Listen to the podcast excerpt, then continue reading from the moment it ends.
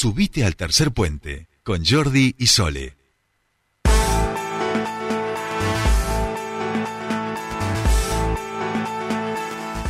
Seguimos aquí en Tercer Puente y estamos en comunicación con nuestro siguiente entrevistado. En este caso nos vamos hasta la universidad porque allí la CONADU ha lanzado un paro de 48 horas para el lunes 23 y martes 24 de mayo y sobre esto y cuál es el tema y cuál es la recomposición salarial eh, allí queremos hablar con Luis Tiscornia que ya nos está escuchando. Luis, muy buenos días. Te saludan Soledad Britapaja y Jordi Aguiar. Bienvenido a Tercer Puente. Buenos días, un gusto. Bueno, no, gracias por escucharnos, por atender el llamado y comentarte, como siempre, preguntarte cuál es la, situación hoy allí de los docentes universitarios que lleva justamente a plantear esta instancia de reclamo de paro de 48 horas para el lunes 23 y martes 24 de mayo. Sí, es un paro, una corrección, es 23 lunes 23, y el jueves 26. Ah, ah perdón, perdón. Bien, muy bien. El 24 es una jornada nacional de lucha que es en el marco de la CTA autónoma que se convoca en todo el país. Nuestro paro de 48 horas es el lunes 23 y el 26. 26, claro, el 25 feriado. Bueno, Luis, contanos un poco cuál es cuál es la, bueno, el situación. Tema es el salarial y el atraso salarial fundamentalmente. Nosotros eh, hace más de un mes y medio que venimos reclamando la reapertura de la paritaria porque la inflación superó con creces los incrementos salariales que se vienen este, estableciendo.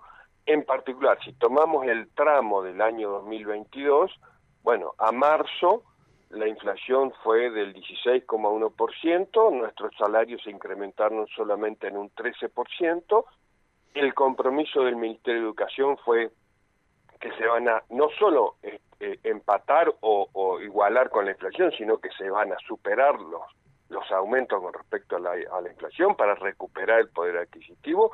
Bueno, ya en marzo quedamos eh, tres puntos abajo, tomando solamente el primer trimestre.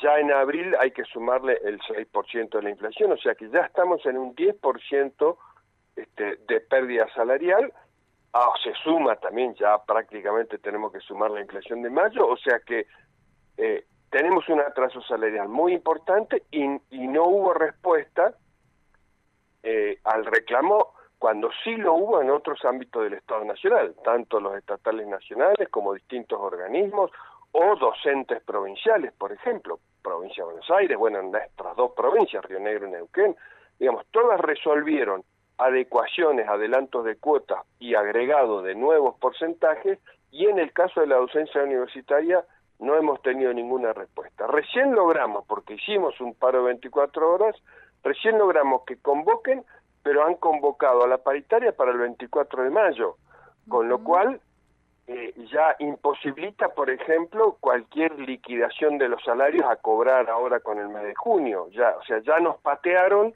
un mes más porque recién lo que resolvamos este, se va a poder cobrar en el mes de julio. O sea, una dilación, ya nosotros lo calificamos como un maltrato a la docencia universitaria en la cuestión salarial. Así que con esto hay mucho enojo y hemos resuelto esta medida de fuerza para plantearle al gobierno y reclamarle que tiene que cumplir con el compromiso asumido, la palabra empeñada, que es que los salarios tienen que empatar con la inflación y superar en algunos puntos.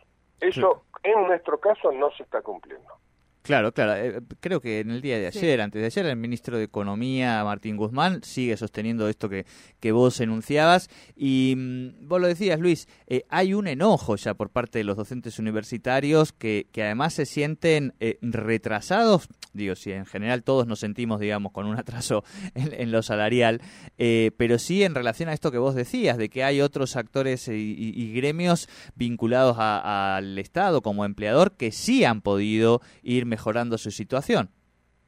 Y mire, por ejemplo, en la paritaria de estatales nacionales, le digo porque nosotros docentes universitarios somos nacionales, no dependemos de nación. Bueno, la, paritaria estatales nacionales hace un mes atrás cerró la del periodo 2021 con un 60% de incremento salarial, que se anunció con bombos y platillos. En nuestro caso, cerramos con un 53% a la pérdida que ya existe en este trimestre tenemos que sumarle la pérdida de los dos años anteriores, porque en eso hay que decir, está la pérdida salarial este, todo lo que fue la política del gobierno de Macri, ¿no? Que siempre, incluso el mismo gobierno, se encarga de señalar correctamente. Los salarios perdieron durante el gobierno de Macri un porcentaje. Bueno, nosotros, además de lo de Macri, con los dos años del actual gobierno, también perdimos. Y, y si tomo ese periodo, porque lo que le dije es solamente tomando este año, estos tres primeros meses de marzo, bueno, si tomamos los dos años, la pérdida a marzo es del 20%. Es altísima, Luis.